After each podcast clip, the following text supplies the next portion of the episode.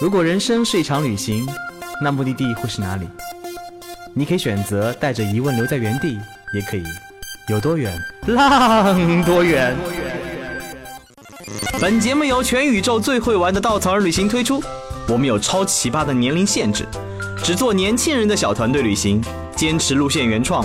百分之八十五以上的队员来自于朋友推荐。关注微信号“稻草人旅行”，和我们一起出发，爱上这个世界。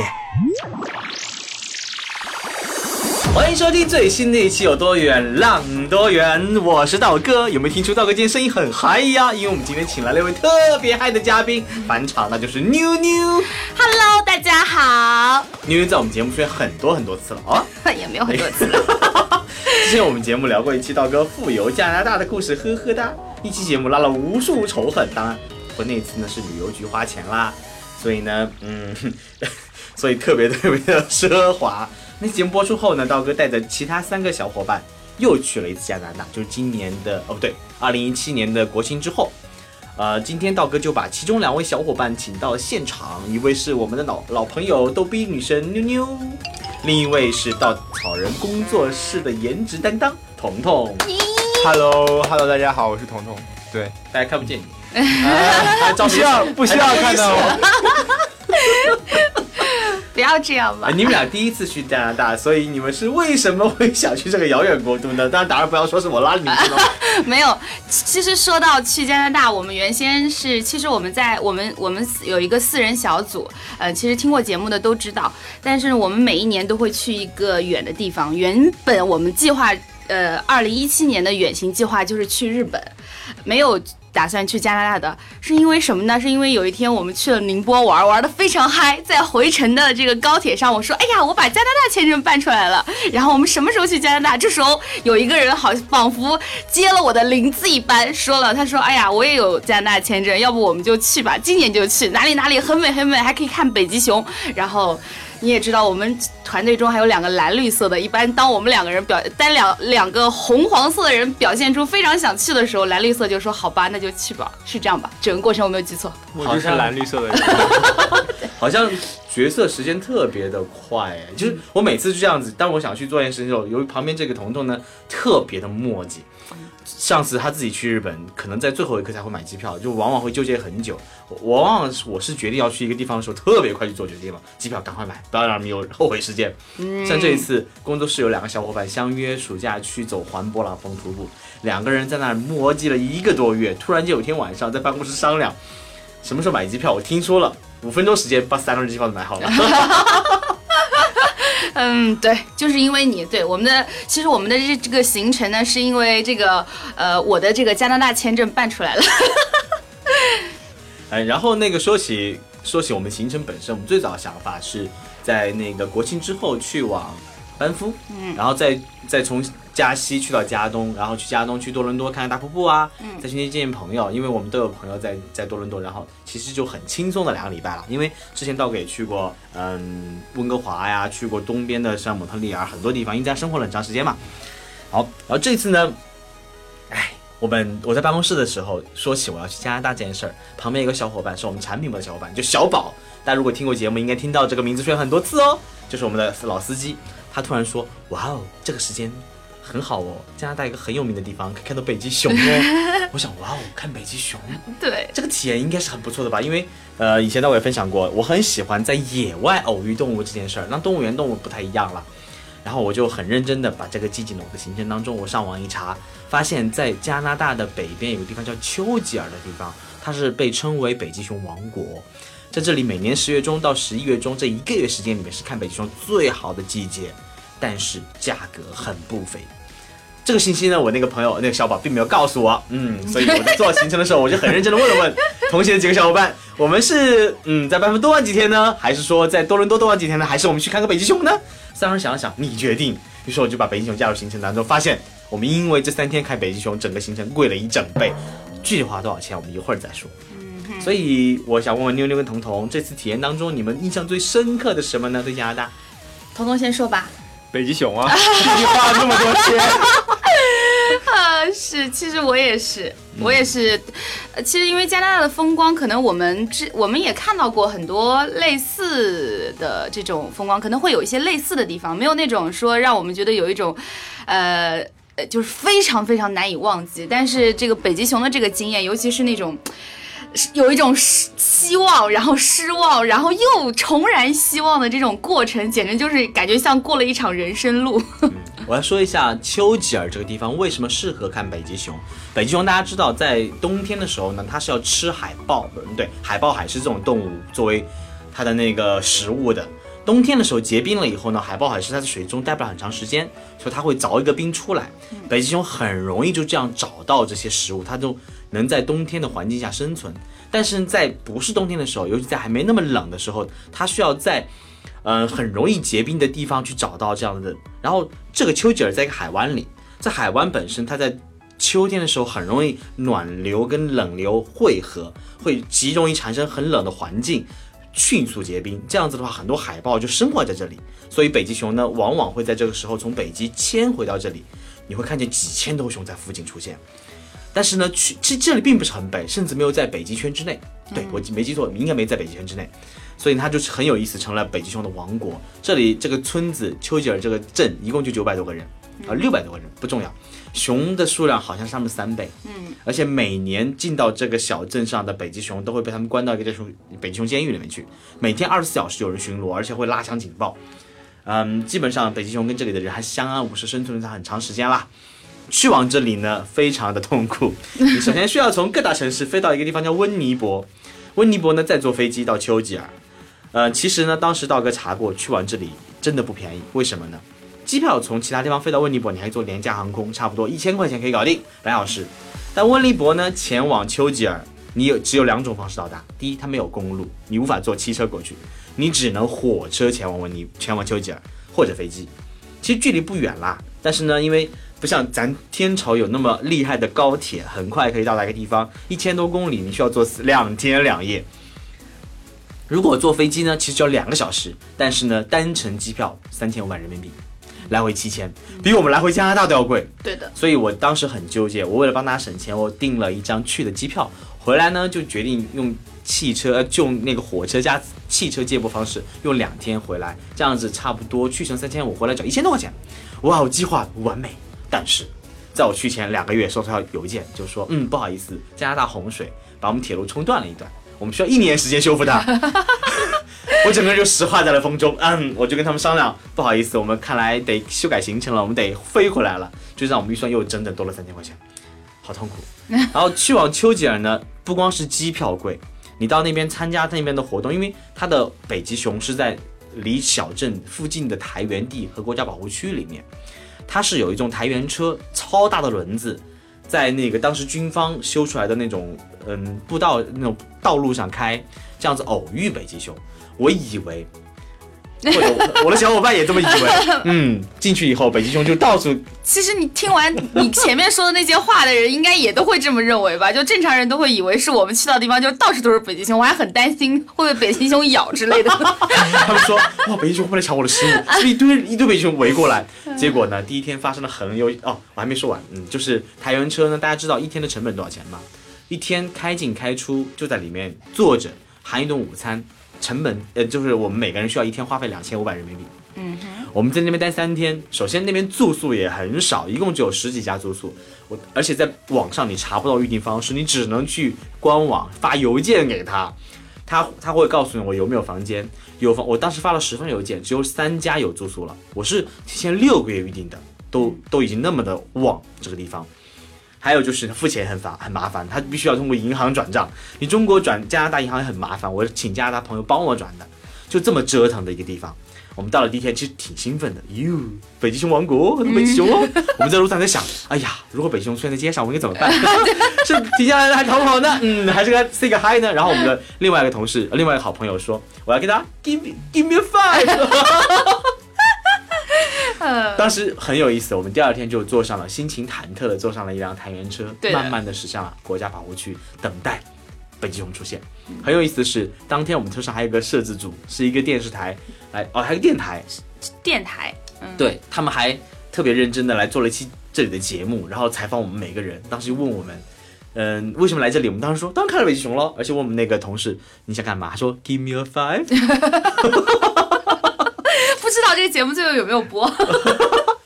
结果嗯那一天，来妞妞说一下那天心情。嗯嗯，其实那天我们坐上车的时候，还真的是非常非常激动的。然后上了车以后，一开始我们还看到了一只狐狸，后来道哥就说，道哥说，哎呀，我说你去快去拍呀拍呀。然后道哥就说，哎呀，不要拍，我这个到时候相机是要拿来拍北极熊的这种小角色。对呀，又不好拍，真是。这个有什么好浪费浪费我的快门呃啊？后来我们想，哎，说的也是有道理的啊，我们就就还遇见一只兔子，我记得啊，对，遇了一件兔子，然后说狐狸都不拍，兔子就更不可能拍了呀。嗯然后又接着往前走，结果在这一整天里，就是我们就遇见了一只狐狸，就是一只狐狸和一只兔子，还有无数次有人说啊，那里是不是啊，那里是不是，就是无数次的给了你希望，然后但一次次就是让。就是等于说心情落到了谷底，就是每一个人，包括因为我们上车，应该那个最后结束的时候。是要给司机小费的，那个司机他其实最后站在门口的时候就没有一个人给小费，因为大家的心情都超糟糕，然后就走掉了。他其实也能感受到我们的心，也觉得很尴尬，所以我们一直在想，我当天还在想，我说，哎呀，我说如果第二天看不到我们这个大把的钱，等于相当于白花了。谁知道？欲知后事如何，请请道哥接着说。其实当天心情真的蛮失落，因为你花了很多钱，花了很多时间，很折腾的方式，包括前期很多改变，你终于到了当地，而且心情很期待，很期待。结果呢，嗯，我们那一整天什么都没有看见，除了一只兔子，一只狐狸，花了两千五百块钱。关键是不光是花钱，还那么折腾，你的旅行心情真的很受影响。我们在各种官网上、各种房间里都看到各种北极熊离你特别近的照片，结果，嗯，反正什么都没有。那种心情，我觉得当时我们三个人，我们四个人几乎都没怎么说话。晚上回去以后就特别安静的睡着了。关键是那天还说说是有极光，要不要看极光？嗯，所以我们把那个看不到那个呃北极熊的这个失落，就放到了想说晚上能看极光，就一直在等待说看那个。那时候道哥说有一个类似 A P P 这样说哦，极光已经出现啦，等等等等。但是我们那个又是要在凌晨一点，你知道 在那么冷的地方，我们谁也不愿意出去看，所以就到最后就是呃，等于实际上到最后那一天，我们是极光也没有看到，然后北极熊也没有看到，然后每个人就是灰溜溜的吃了一点，不知道吃了什么东西，我都已经不记得了，然后就上床睡觉了。而且当时呢，其实我最早的行程是想去看环岛看极光的，听说了，嗯，这个北极熊的行程，我们用北极熊替换了黄道的极光，然后呢。你想想，作为一个行程组织者，总是希望大家能获得更好体验的，结果 心里面那种嗯失落的心情。我半夜一点还其实出去找过极光的，发现什么都没有，还在想，也来自北极熊吗？来自北极熊吗？道哥好勇敢，晚上还敢一个人出去。结果，嗯，第二天我们就上了另外一辆车，我们定了，我当时定了两个不同的 tour，我想的是走不同的路，说不定看到不同的北极熊呢。然后结果呢，第二天上车以后，其实我们没有太多期待，对，而且第二，因为第一天是一个还蛮帅的，很像那种电影里面那种很酷的那种司机。第二天是一个小老，呃，不能叫小老头可能对大家不尊重，是一个老爷爷，就是年纪很大了。我还在想，我说这么大年纪了还要出来讨生活也是不容易，但是是这样的一种心情，就没有任何期待了。因为你知道的，就因为昨天的那种期待和失望实在是落差太大，所以就一直跟自己说平常心，平常心。结果呢，我记得没开多久，突然有人说有三只，嗯，哦，说一家三口在往那边走，其实我觉得估计隔了一两米买一两百米远。对，我当时戴上眼镜儿，拉上长焦，什么都没看见。但是呢，他们就有几个人看见了，很兴奋。我想没关系，我没看见，起码它出现了，出现了，我没有被骗。我回来这个还是有的对我还是回来可以偷两张照片放上朋友圈，说我们看见了。不是，关键是那天那次我们车上面有有一对夫妻俩，感觉他们的眼睛好厉害啊！嗯就在他们都不需要望远镜，就说啊哪里有什么，然后让司机开过去就是了，嗯真的超棒。就没有他们，估计我们也没有那么高的体力。而且呢，过了那三只以后的话，就慢慢慢慢往前开，开了突然间可能五十米就有一只了，哇！你不知道那时候的心情，就是你看见了，哇你还有人拍出来。我当时把长焦，我当时带了一个增倍具，反正就是用了各种很牛逼的设备，终于能拍了，放大还能看见它，真的能看见，我好兴奋，我们一群人很兴奋，我把照片给他们看，他们说哇，终于看见了，哇，鼓掌。嗯，好，结果呢，到后面我们停在某一个地方吃午饭的时候，有那么一只北极熊就不停的出现在我们车旁边。所以也要跟大家说一下，就是就是它其实那个它还有一个就是我们的这个行程里还有一个比我们的行程更贵的一个行程，它是直接住在那个里面的，就是在那个它像是有餐车一样的地方，就他把 N 个台湾台湾车拼在一起，像一个停在这个保护区里面那个一一辆一辆像一个 hotel 一样嗯对，然后这个地方呢是上下铺，我问过价格，差不多七天需要六万块。嗯如果大家不差钱的话，想要更好体验的话，请选择那一种。哦，还有更贵的，就是一个 lodge，住在很不错的环境里面，五天十万。然后，如果你真的不差钱的话，还可以选择这种。所以其实我们当时那个办公室有人听说我要去看北极熊，露出了非常。哇哦，你好有钱！我说没有啊，我就是自己定的。他说听了听我的预算啊，你这去受苦去看北极熊吗？因为他认为北极熊都是要花六七万块钱。对至少的后来我才知道真的是那么贵，只是我选了一个最便宜的方式而已，而且是最有可能看不到的方式。对所以我们运气还是很好的。如果说我们第二天就像第一天一样，等于说我们同样花了钱，但是我们却没有花了，但是我们还会不停的反问自己，如果再给我们选择一次，我们会去看那个六万多块的吗？现实就是我们不会。而且当时那只熊出现了以后，我们跟真的很兴奋，因为离你很近很近。当时你看另外一个那个说要给他 give me five 那个人就不停往后退，我说你还要 give me five，不要，就开始害怕了，已经那么近了。就已经很近很近，而且还会看到他跟你挤眉弄眼，就是那种已经非常非常靠近的那种感觉到。后面我们都不拍了，已经，啊因为太近了，太近了，就可以直接肉肉眼看到。啊。而且走到你车旁边了，已经啊就是可能就一两米，哇，一只庞然大物在面前出现，还是蛮萌蛮可爱。但是那边规定是不可以投食的，就不可以喂它，所以你不可能有用任何方法去把它给吸引过来，你只能用魅力。其实，在这一个自然保护区里面有很严格的规定，比如说车只能走什么样的步、什么样的路，什么时候才能进去，在里面不能露营，不能怎么样子，私家车不能进，它有很多规定。加拿大在自然保护这一块做得非常的好，比如其实彤彤，你有发现，在那个班夫的时候，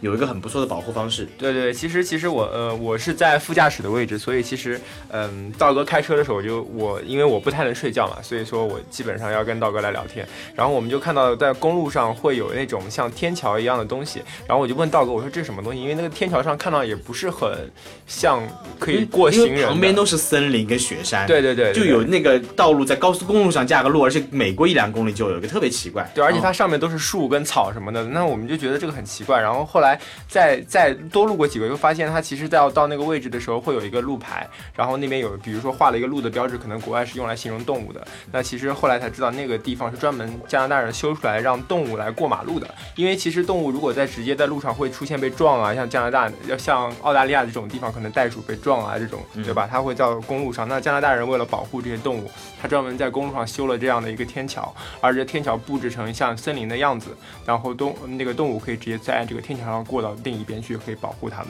对，所以加拿大在动物保护、在自然保护上做了真的很多很多的功夫啊，是蛮用心的。嗯，非常棒其。实那一天对我们感触最深的，真的是那种失而复得那种那种感觉，就是你抱着很高的预期去去往一个地方，结果你心情很荡很荡，因为你没有得到想要的东西。但当你没有预期的时候，反而给你更大的惊喜。所以有的时候我们把自己心心态放平一点，不要那么的患得患失。这种这种一般都是在看过以后才会。你如果说在两次我们都看不到这个北极熊的话，就没有这期节目。尤其是那天晚上，我们当时在机场里面又遇到了啊，对，那个电台的，因为第二天我们他就没有参加，他只参加了一天。但是我们在第二天，就是我们走的时候，就遇到了那帮第一天跟我们一起什么都看不到的录电台的人。然后这时候道哥就把相机里那个北极熊的照片给他，然后那个人感觉，我能理解他的心情。他当时就是脸上写着写着一群字，妈蛋，花了那么多钱哦，或者那么多时间飞这里，什么都没看见，我要回去了。这帮人跟我们一样，居然还看到了，哼他们应该只去了一次的那种复杂的心情，嗯我是能理解的。是那种复杂的，所以我当时还特别写了一个朋友圈感谢道哥，我说要不是因为他的选择，如果说他呃只报一个团，以他这种金牛座的性格，为了省钱，然后只报一个团，那我们很可能就失望而归。但是因为他把好像是把鸡蛋分别放在了两个篮子里，然后就好让这个成功率变得更高了一些。因为我就那么点儿预算。所以说，呃，我们给大家的建议是什么呢？就是大家等了有了六万块再去吧。而且六万块能看到的几率更高，因为你住在台原车上，你对随时可以近距离接触到北就极熊。如果说如果说我们三万块能看到的几率是百分之五十，那那个六万块你能看到的几率就是百分之八十。当然，如果你拥有十万块，那你看到的几率就是百分之百，是吗？应该是的吧。好，说完了秋季啊，其实上次我们在分享加拿大节目当中也有讲过，冬季去班夫，包括去温哥华，冬季去黄刀看极光等等很有意思的加拿大的旅行项目。这次我们的行程其实是先去了班夫国家公园，道哥是第一次去班夫，然后去往班夫的感觉，就是因为在各种地方能听到这个名字，而且班夫对我们来说又是班夫山地电影节，稻草人每年在七月份会做会组织专场的班夫山地电影节，所以这个名字对我们来说是一种朝圣一样的心情。嗯，你去往班夫中心，去看到那种你曾经在电影才会看到的场景的时候，还是有一种很神圣的自豪感。但其实说句实话，因为看过真的很多风景，所以去班夫的过程当中，我们并没有太多的那种震撼的感觉，反而是嗯，拉仇恨吧，在 其实班夫的风景很美，千万很美很美我因为我们还是比较客观的来说这件事情，因为很多人朋友我在我回来以后都会问说班夫怎么样，我说我说我因为见过。比它更美的，所以我我建议你，如果想要去的话，不要先去这个地方，你先去可以先去看班夫，然后你再去别的地方。这样子的话，你是一种层层递进，而不是说我一下子看到了最美的，然后再往回看，你一定不会感受到那种震撼。当时我们的行程当中呢，因为去呃，我们本来有一天，其实我们的行程是定好了的，每天晚上都有不同住宿。嗯，按照道哥这种金牛座，其实应该会严格按照行程来，因为很多酒店都是 non-refundable 不可退款。那有一天，其实我们很不爽。嗯，就记得那天在我们本身有一天行程是住在哥伦比亚冰原的对面一个小酒店里。嗯，然后那个冰原，那个酒店是冰原开的嘛。我们那天去到冰原的时候，其实非常大的雪和雾，什么都看不见。好，本来我们下午三点入住，就去了以后的话，他跟我说还不能入住，然后我在大堂里要等，然后我说我可以干嘛吗？都不允许，就态度极度的不好，我就心情很挡很。回到车上跟他们说，要不我们不住了。他们几个人望着我，好呀。因为那个地方没 WiFi，哦，原来原因这个啊。对啊，因为那个地方没有 WiFi，没有信号，他们又说那边人态度不好。因为在这种情况下，我们是这样子的，就是，呃，只要是道哥说，呃，这个行程要怎么改，只要是这件事情，嗯，没有超出我们太多能能力范围接受，我们都愿意跟着他走的。所以能有志同道合的一起旅行小伙伴，这是还是蛮值得珍惜一件事情的。因为花钱他们也觉得嗯挺好的呀。那 呃，然后就我们这样子就回到了班夫小镇。其实我们来回班夫很多很多次。对的对，但这次嗯，作为嗯越来越年龄是增长的道哥，其实对于住宿这件事情还是蛮看重的。之前班班在整个加拿大的那个国家公园里面有一个集团是非常有名的，叫费尔蒙。对，他很擅长用各种古堡啊、城堡啊，包括老建筑来修建他很富丽堂皇那种梦幻般的、童话般的那种酒店。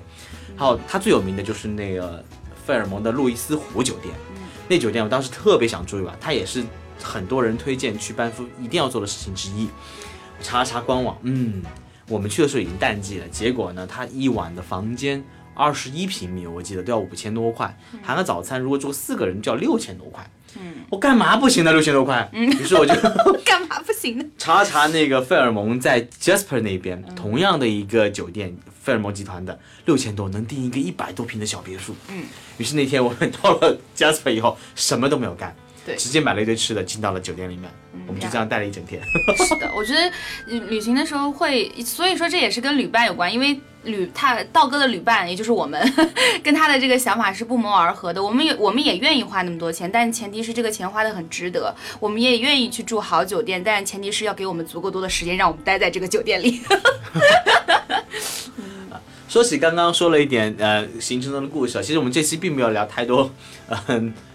因为都是风景嘛，所以我也不知道怎么描述这个风景，大气壮观。大家就去吧，没有什么。就是有朋友来问我说啊，怎么？我说买吧，你夏天去更美。然后大家都纷开始纷纷订机票，给他们一些建议，坐什么航空什么的。大家只要记住一点，就是不要先去呃挪威的 Norton，一定要一定要先去加拿大，然后新西兰这种地方，然后最后再去这个 Lofton。你当你去完 Lofton 以后，你再过来再问我这些问题的时候，我就不知道该怎么回答你。刚刚妞妞说的挪威的 Lofton，大家可以在曾经一期节目当中听到，就是妞妞跟着我去爬 Lofton 的山那一期节目当中，Lofton 是我们公认的，我们认为的我们看目前的全世界最美的地方。对的，目前的第一名，没有任何地方超越。嗯好，说完这个以后，给大家一点关于去班夫的 tips。呃，班夫最适合去的季节其实夏天，因为夏天所有步道是开放的，所有活动是开放的，而且天气舒服，你有参加各种户外活动。缺点在于价格极其昂贵。对。呃，另外一个时间推荐大家去是冬天，因为冬天整个湖面结冰，你能看到那种冰封的。冰天雪地的山地，感感觉是不一样的，而且人很少，价格非常便宜。我们去的这次有点尴尬，嗯嗯，路还没封完，然后呢，很多小路都是结了冰，我们想徒步又徒不成，然后在这冰上滑来滑去，也蛮有趣的。而且，最 我们其实印象最深的是爬那个，就是全程真的很滑很滑，然后我们也没有做特别多的准备，也没有想到有那么滑。那是爬哪一条路？你后来从公路上走，然后我们是从那个像佩 托湖啊佩托湖啊，对，就是那里。其实那徒步步道也就只有嗯差不多五百米左右，对的，花了很长时间。很少很短一条路，但是走了很久，因为特别滑，特别滑。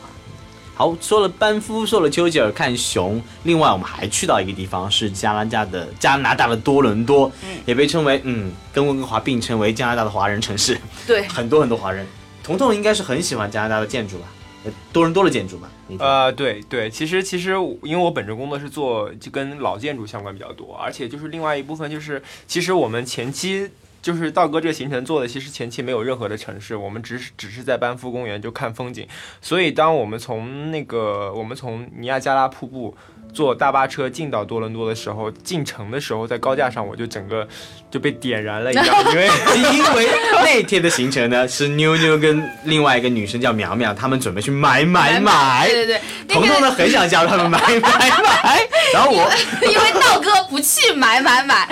呃，彤彤一定要陪道哥。没有没有不要这样说那天我真的是我真的是跟他们说好，你们去买买买，我想去那个对面一个岛上去拍整个多伦多的那个在湖中的倒影，很美，我很喜欢这个样的风景，所以他们本来约好的但是因为我。们就是大家已经是多年的旅行小伙伴了，我们其实非常的了解彼此，我们都知道 道哥他虽然嘴上这么说，但是他也不希望自己一个人。哎，然后当时进入那个城市以后，彤彤整个眼睛放光了，哇，对的，建筑很不错，所以他当即决定不去买买买了。对的，我们本来原来女生嘛，其实对建筑这种东西就看看好看就好了，所以没有特别大的。所以请彤彤说一下建筑吧，因为我们完全没有主意。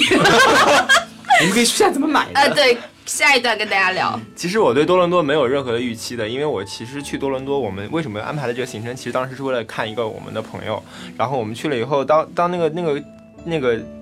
汽车开进那个城市的时候，我就觉得我靠，这个城市真的是太漂亮了。然后那个建筑，当时就有跟我跟我就把道哥给拍醒了，我说我们说我待会儿跟你一起，我们来一段 City Walks 走一下。然后我们就大概就是到了以后，我才开始去呃。找我我们要到底要去哪些地方，因为时间也很短，也就半天，呃，一整天左右。我们是一整天行程，对一整天左右的。时间，都没有到一整天，因为晚上还要吃火锅嘛。憋不住了，维扬。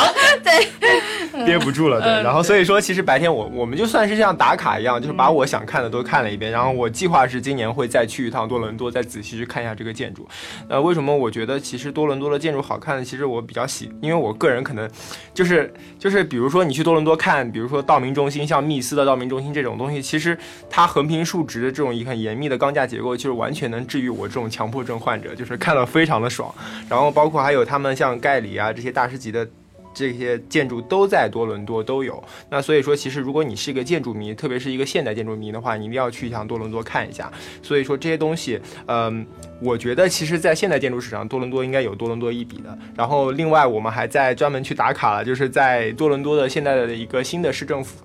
新的市政府，它是那个其实是《生化危机》里面的那个浣熊市的那个原型的就一个那个我们两个在那个下面待了一个多小时，就在拍各种浣熊市里面那种照片，Instagram 的红照片，就不行，这个角度不好，这个角度不好。没想到我也沦落到这样的，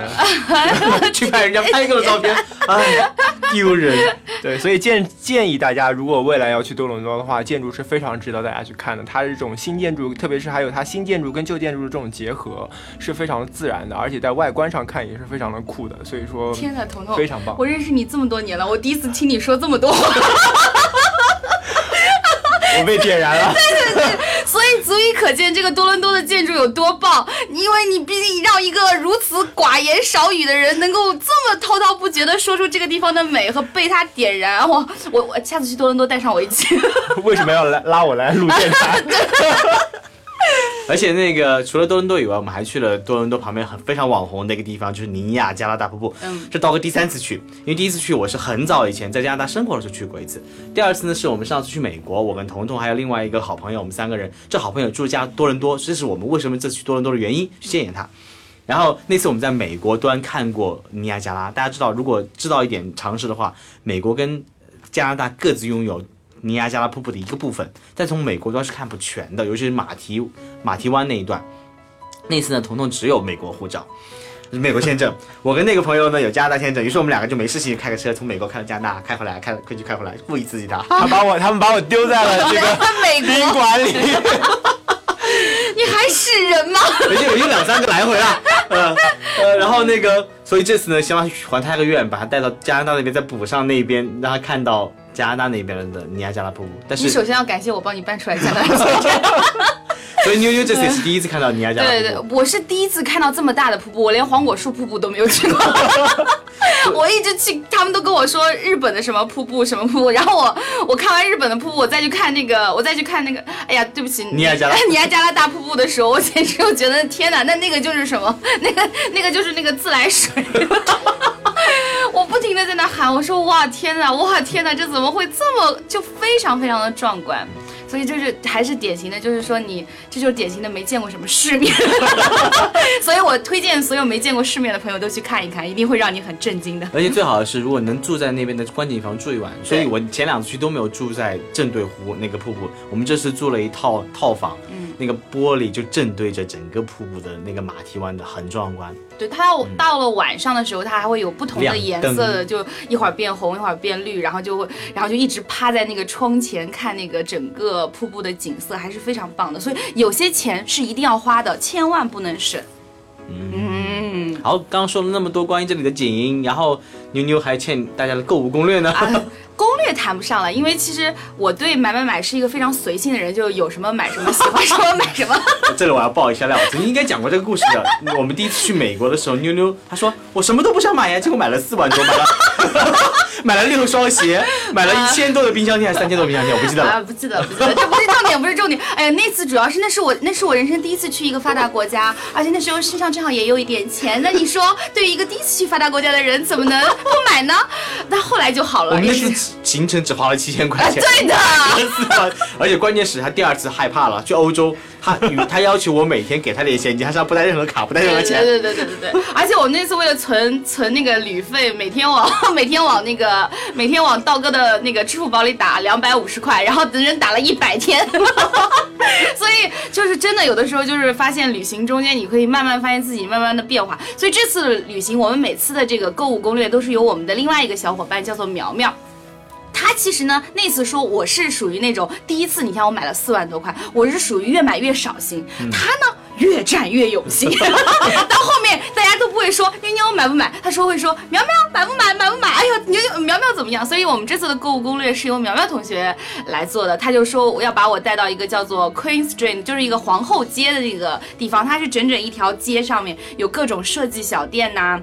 还有一些品牌店呐、然后比如说加拿大其实呃比较多买到的，比如像 Lululemon 啊这种牌子的地方会会还有呃大家可能是耳熟能详的加拿大鹅 还有鸟，这些都是属于在加拿大会还有一一些营养品香森，就是这些购物冰酒呃冰酒嗯，当然冰酒推荐大家去机场买哦。然后就是这种，哎，就是我们在逛那个设计师店的时候，我们就会觉得，其实呃，可能在这这是我在去所有发达国家。家的共同的一个感受就是，所有的越发达的国家，它的设计师店就会让你觉得越天马行空，就是更就不着烟火，就是有很多时候你就会觉得。它的那种设计的感觉也好，还有它设计的东西也好，可能都不是说生活中所必须的，但是它都是让生活变得更美的。嗯，不知道这个这个当然可能也有人苟同了，不过我这是我个人的一些小小的拙见。所以如果你们去多伦多的话呢，就是一定要去一下这个皇后街。然后因为我过后他们在就是在道哥他们离开了以后，我是又在我的朋友家里住了十天，所以我就更深刻的感受到了在多伦多生活的一种便利。多伦多真不愧是华人居住的一个城市啊！它有一个超市叫做大统华，这在大统华超市里我见到了在上海的超市都找不到的一些调料。就是但凡就是只有你想不到的，没有你买不到的，而且价格呢也不算是特别贵，就是对于上海的物价来说，所以在呃多伦多生活的华人们还是非常幸福的，不愧是个移民城市。其实这次行程离我们这期节目已经过了两三个月了，嗯，现在让你们各自用一个字形容，你们会用什么样的词呢？尤其经过那么长时间的思考以后，沉淀之后，一个字还是一个词、啊？一个词，一个词，一句话也行。啊、阳光总在风雨后。嗯，然后呢？呃，我觉得应该是舒适吧。就是就是，其实我以前在欧洲也生活过，然后我去后来，之前后呃之前又跟道哥去跟妞妞去了美国，然后我就觉得其实加拿大在就是我觉得是在应该是在欧洲跟美国之间的一个一个感觉，就是很舒适，但是又不会那么的无聊，所以是这个感觉。嗯，如果让我形容的话，我用两个字：安心。啊为什么呢？因为在去加拿大之前，道哥正好带了美国的队。如果你们听完这期节目，道哥的美国队正好遇上了拉斯维加斯枪战。对。然后那件事情结束以后，我是从那个旧金山，就我们散伙的地散团的地方，我直接飞去了卡尔加里等他们。我在卡尔加里等了三个小时，拿好了车，看到他们从机场出来一瞬间，特别的放心安心，什么样的气质涌上来了？然后安心到钱包就掉了。关键是道哥是一个金牛座，就号称从来不掉东西，就是，就但是那一次就是因为太安心，整个人可能放下了心防，直接钱包就掉了。关键是钱包里面还有驾照，对，有驾照租车的，有对、我当时还在想，不会吧，这会让我开车吧？我不行。呃，但是啊这也是就是好像到后来是在那个失物招领的地方捡到的，是吗？啊，对的，对的，因为我当时坐在某一个呃很舒服的按摩椅上按摩了一小会儿，钱包故意掉出来了，是一个零钱袋儿，然后然后当时到处都找不着，就有人放在了失物招领处。对的，这个可能是我觉得好像在发达国家很多地方都会对，遇到太担心这件事情，对对，只要是是你掉的，基本上都还是会可以，你就到原处去就会找不到。我在那时候在欧洲，你记得我那个条丝巾巾，然后我说啊，这条围巾很贵，是别人送给我的礼物，我还想说，哎呀，好好心疼。结果回到的时候就发现，哎，远处哎怎么有一条熟悉的丝巾的样子？原来有人捡到了以后就把它直接扎在那个电线杆上啊，就是很多很多这种细小的细节。好了，嗯，接下来进入答疑环节了。道哥每期节目都会从从稻草旅行的微信公众平台、微博和知乎收集小伙伴们过往对于相关目的地的提问，每次选出两到三个问题，现场让嘉宾答疑。那么今天的问题是，第一个问题，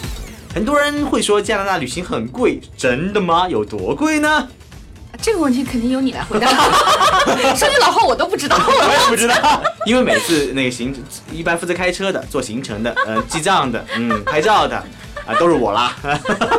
然后妞妞负责搞笑担当，然后彤彤负责我仅仅是搞笑担当。我们的厨神。啊，对，这也是真是的。妞妞 这次扛了一个神器 我们一路扛着，哎呦天哪！然后彤彤负责那个陪聊担当，然后苗苗负责购物担当呃，对购物担当，这是我们的主要安排了。嗯所以呢，加拿大的物价呢，嗯、我们一起去过美国，一起去过欧洲，一起去过北欧，嗯，大家知道这些地方都是很贵的。但是加拿大这是这次是我们所有花费中最贵的一次，嗯所以加拿大应该是在全球属于数一数二的消费水平，它基本上跟冰岛、北欧是一个档档次的。尤其是夏天去往加拿大非常久负盛名那些什么班夫啊、温哥华等等，物价是蛮高的。我们这次是秋天不过我去，觉得我们也也跟我们的就是年纪上涨，然后对酒店的选择会越来越高对有关。因为在以前在美国的时候都住的，我们基本上大部分啊呃那种汽车对。旅馆，对这次主要是住还不错的好宾馆那嗯好，种。我记得有很多很好的酒店，然后这次价格会慢慢的往上涨，但是我们吃上也是从来不放弃，嗯从来不放松的，看见什么吃什么。对就不会说特别的去省了。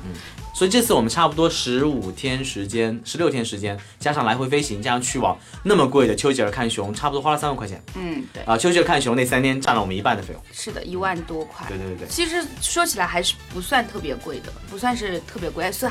不要把大家吓跑。今年是加拿大旅游年呢，还是不太便宜。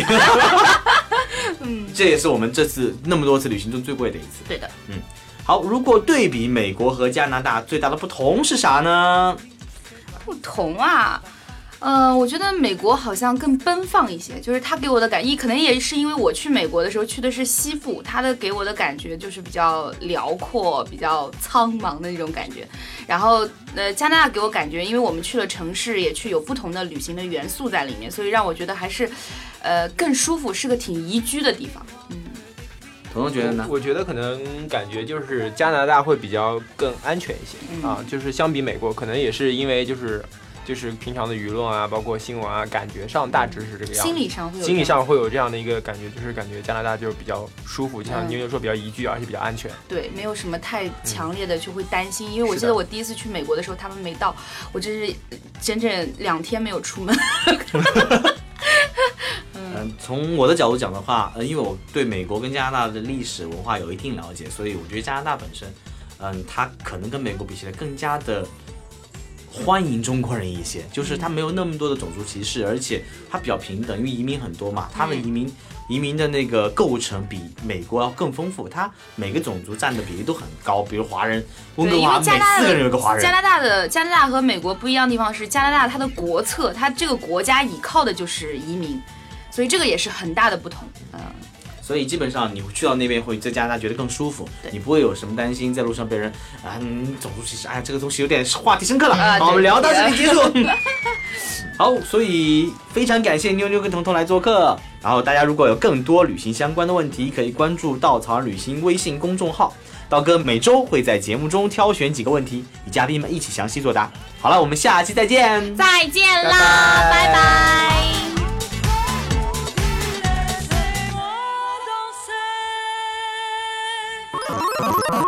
请搜索“稻草人旅行”，和我们德艺双馨、颜值出众的领队一起出发，爱上这个世界。